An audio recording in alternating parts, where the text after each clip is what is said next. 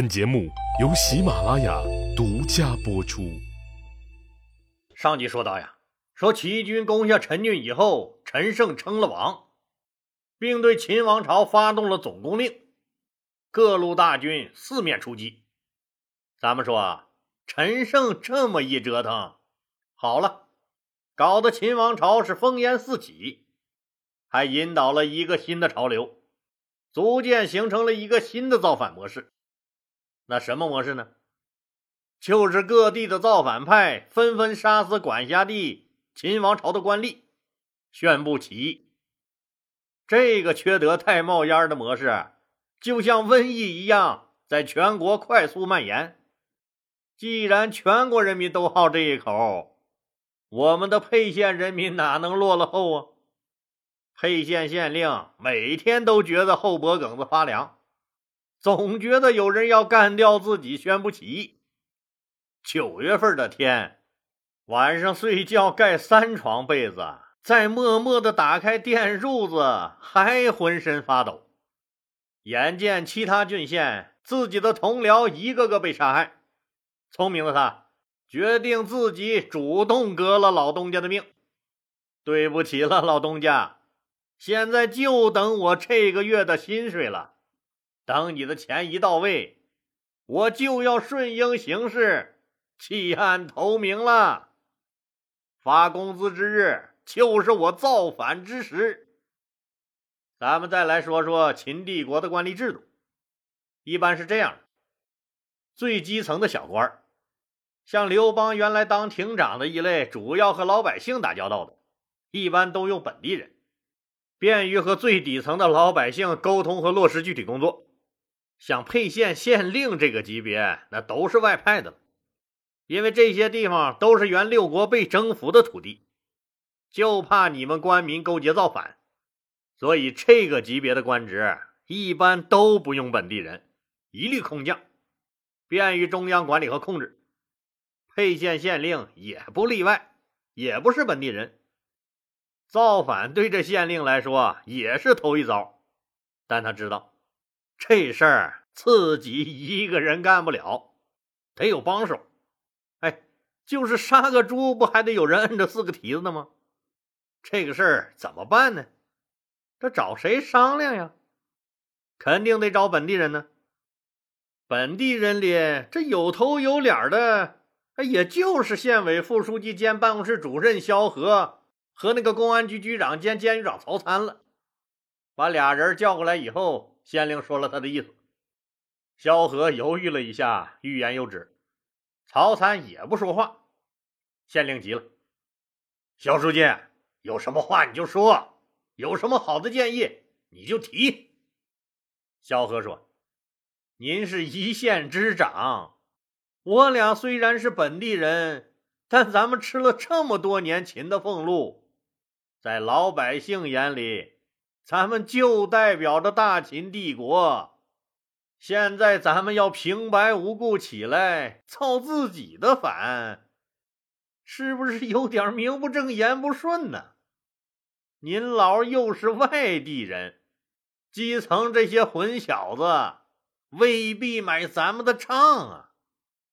县令更急了，肖书记，那可怎么办？萧何假装低头思考。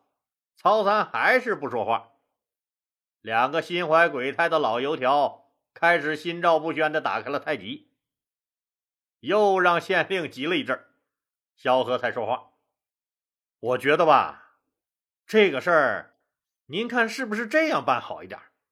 您坐镇指挥，找一个本地能服众的人牵头弄这个事儿，在前面给您顶着雷，这才能保证您的安全。我觉得。”这是一个好办法，县令也点头表示赞同。对我也觉得这是一个好办法。曹参也表示赞同。那让谁来挑头做这个事儿呢？萧何给曹参暗中使了个眼色。曹参开口了：“哎，我突然还想起一个人来，你们还记得不？我手里原来有个案子，有个通缉犯叫刘邦的。”咱们一直没抓着他。最近听说啊，这个人在芒砀山一带聚集了百十来号人。正好他原来犯的是秦朝法律被通缉的，现在咱们反秦了，赦免了他的罪行，他就不是通缉犯了，也不用东躲西藏了。我觉得他应该很高兴回来效力。据说他那百十来号人都是咱们沛县出去的子弟，用他们震慑一下县里这些想趁乱闹事的家伙，我觉得应该问题不大。萧何接着打太极。哎，对对对对对对，你不说我还忘了。哎，就是原来那个泗水亭那个家伙吧，叫个刘啥来？哦，对，刘邦。嗯，这是个本地人，让他给咱们充当个马前卒还真不错。你想，肯上山跟他当土匪的都是些什么人呢？亡命徒。只有用本地这些亡命徒，才能驱使咱们这地方的老百姓。要不过两天，咱们三个人的脑袋还在不在，都很难说了。县令更害怕了，让赶紧去把刘邦找回来。曹三说：“这个事儿就交给我吧，我派人去找找看。”从县长办公室出来，萧何朝曹参会心一笑，俩人心知肚明，这事儿就算成了。萧何叫来樊哙。让他去把这个消息告诉刘邦。刘神仙呀，刘神仙，憋得太久了，终于该轮到你登场了。你想，刘邦待在大山里，既没有手机，也没有传真，更别说朋友圈了。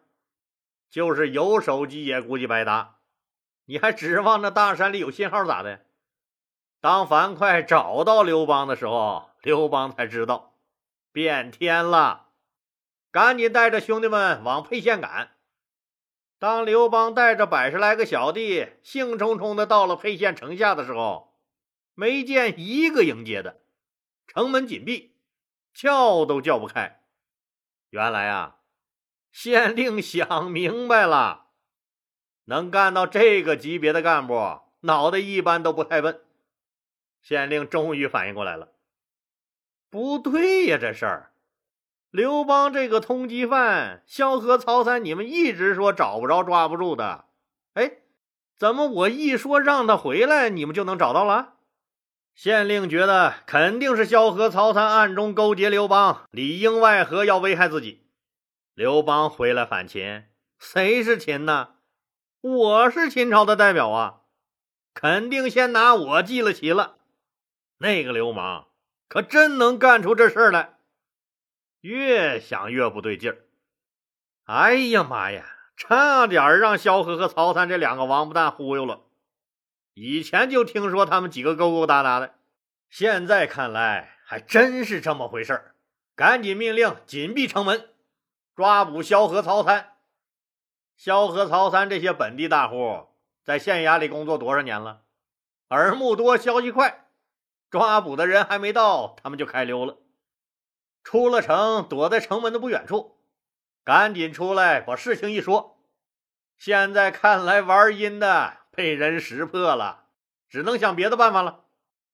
要说这沛县底层官吏，都跟萧何、曹参、刘邦他们有或多或少的交情，好多底层官吏那都是萧何、曹参这些人提拔起来的，乡里乡亲、七大姑八大姨的。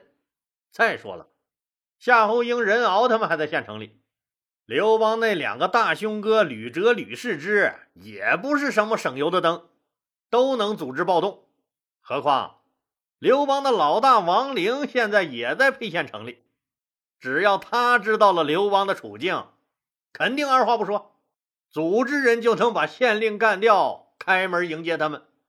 刘邦就让人写了几十封策反的信，绑上石头就扔进城了。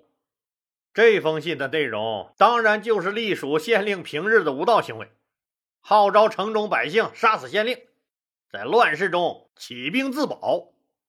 有了平日里关于刘邦是神仙的这许多传说做这个舆论基础，再加上夏侯婴、吕哲、王陵他们一鼓动一带头，城里的老百姓就杀了县令，打开城门，把刘邦他们迎了进来。县令死了。重建沛县政权的问题就摆在了桌面上。大家正式开了个会，当然是由萧何主持。朋友们可能要说了，这还开什么会呀？刘邦当这个头就行了呗？哎，那可真没那么简单。现在沛县至少有四股力量可以左右政局。第一股力量就是以萧何、曹参为首的原政府高级官员，他们在本地家族庞大，能控制了局面，也知道应该怎么组织政权。第二股力量就是以沛县黑社会老大王陵为首的黑道组织。第三股力量就是沛县地方上的其他豪强和大财团那些民间力量，主要以雍齿为首。第四股力量就是刘邦从芒砀山带回来的这百十来人的队伍。主要成员都是沛县子弟，当然，这四支力量各有各的优势。萧何、曹参他们家族庞大，有头有脸儿地位高，人缘广，组织能力强，他们是非常好的领导人人选。但他们的家族大，人多嘴杂，所以顾虑也多。再说，萧何、曹参都是辅助型的人才，安排给他们具体的事儿，办的肯定不会有问题。但独立承担这么大的责任，就得考虑考虑了。萧何心思缜密，确实也不敢当这个头，知道这是灭九族的大事儿，所以自然要找一个不怕死的顶上。刘邦不在乎这些，正和造反派的不怕死、不要命的豪杰性格。最主要的是，刘邦他老丈人吕老爷有钱，谁跟着你干这灭九族的造反营生？还不是为了混口饭吃？你没有创业的启动资金能行？萧何、曹参又特别看重刘邦，力保推自己的兄弟刘邦做这个老大，所以萧何、曹参明确表示，他们做这个首领不合适。第一股势力就算是主动放弃了，第二股势力就是刘邦混黑社会时曾经的大哥王陵这个黑帮头子。王陵是沛县有数的大侠，民间游侠社会的领袖，又是刘邦曾经的大哥，他也很欣赏刘邦，也想推刘邦一把，所以王陵也明确表示：“我自由散漫惯了，可没那个闲心跟你们扯这个，这个事儿我干不了，也主动放弃了。”现在就剩沛县地方上的其他豪强和大财团支持的雍齿和刘邦这两股势力了。雍齿的江湖地位在沛县仅次于王陵，刘邦也得管人家叫声哥哥。雍齿一直坐着没表态，王陵看出来了，他有想参与的意思。一心要维护刘邦的王陵又张嘴了：“小刘，我看也就是你能干这事儿。”哎，你说我和雍池，我们都没有的从政经验，哎，想为大家服务都不知道从何下手啊，也是有心无力呀。萧何也适时补了一句：“对了，刘邦，信陵君那个大弟子，你的那个大哥张耳，在陈胜的张楚政权中担任要职，以后和张楚政权建立联系，你有这个优势，你就不要再推辞了。”就想着下一步你怎么好好为人民服务就行了。大家都笑了，雍齿笑着对刘邦说：“对，兄弟，你辛苦点就琢磨着怎么为大家服务就行了。以后有什么需要帮忙的，尽管开口，哥哥我这儿没毛病。”刘邦赶紧站起来给各位拱手，说了一些谦让的话。当然了。这些都是违心的。古代这种事儿一般都是几推几让，你就是再想当这个官儿，你也得推让几次，不是？简单的礼节性的推让之后呢，刘邦正式出任这个地方的首领，又说了一些“谢谢大家的信任呢，我一定为全体人民着想，不辜负大家的期望啊”这些话。之后就开始为今天这个事儿定调子。明确，我们起兵也是响应陈胜的张楚政权，反对暴虐的秦帝国，主张恢复我们楚国。萧何还沿用了楚国的旧制，建立了一个以楚国制度来约束的政权。首领刘邦沿用原楚国沛县地方长官所使用的“沛公”这个称号。从此啊，虚岁已经四十八岁的刘邦便顺应民意，设祭坛、立祭旗，自称赤帝子，领导百姓进行起义，踏上了争夺地位的行程，开始一展抱负。萧何、曹参、樊哙、卢绾、夏侯婴、任敖。周勃、灌婴这些旧官吏、流氓无赖、杀狗卖肉、丝绸贩子、吹喇叭的，都成了刘邦的助手，最后偷封了侯、拜了相，成就了一番事业。从这点看，人不管能耐大小，跟着谁混是最重要的。沛公刘邦这个新政权开始在全县征兵，正式组建军队。家乡丰沛一带的江湖豪杰、地方官吏和父老乡绅积极响应，当地少年子弟纷纷参加义军，队伍迅速发展到两三千人。陈胜起义以来，势头一直很猛，杀死当地秦王朝的官吏造反这一举动，就像瘟疫一样，迅速在全国蔓延开来。咱们以前说过，在吴中地区。不论在官员眼里，还是在老百姓眼中，项梁都是个名人，也是个能人。凡有大的徭役祭祀和大户人家的婚丧嫁娶，都愿意让他来主持操办，和地方长官也交往密切。但项梁时刻也没有忘记秦灭了他的国，杀了他的爹，暗中集聚力量，等待机会，意图造反。陈胜起义的消息传来，项梁热血沸腾。他知道机会来了，他也计划着顺应形势，杀死地方长官起义。还没等他找人家呢，人家主动找上门了。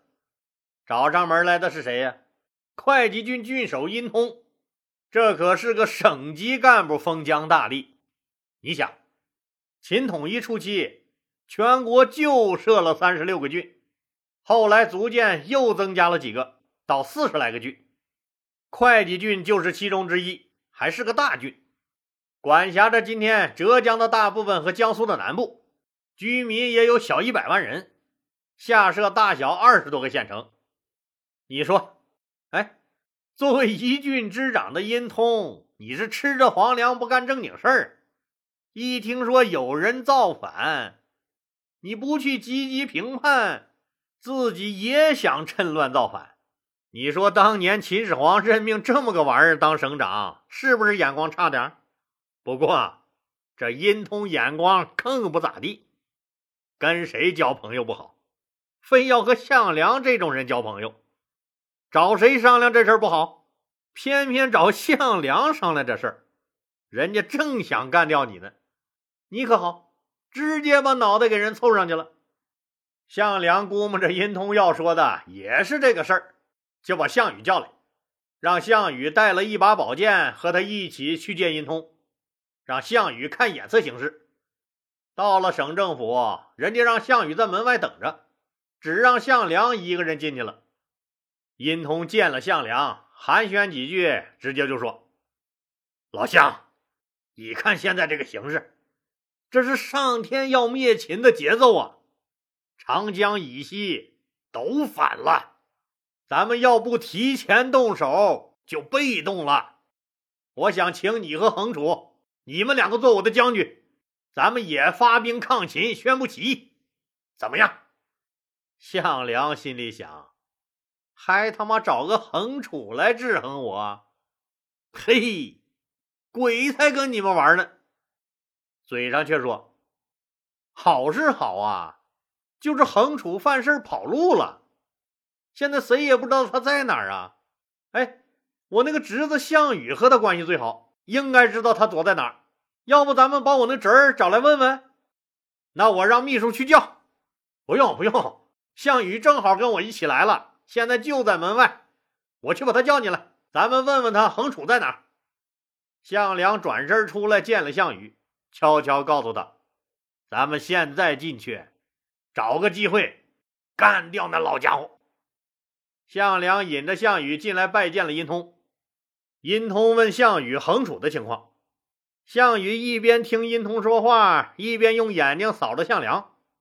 项梁看了看殷通，突然说：“可以了。”殷通听见，侧过头问项梁：“什么可以了？”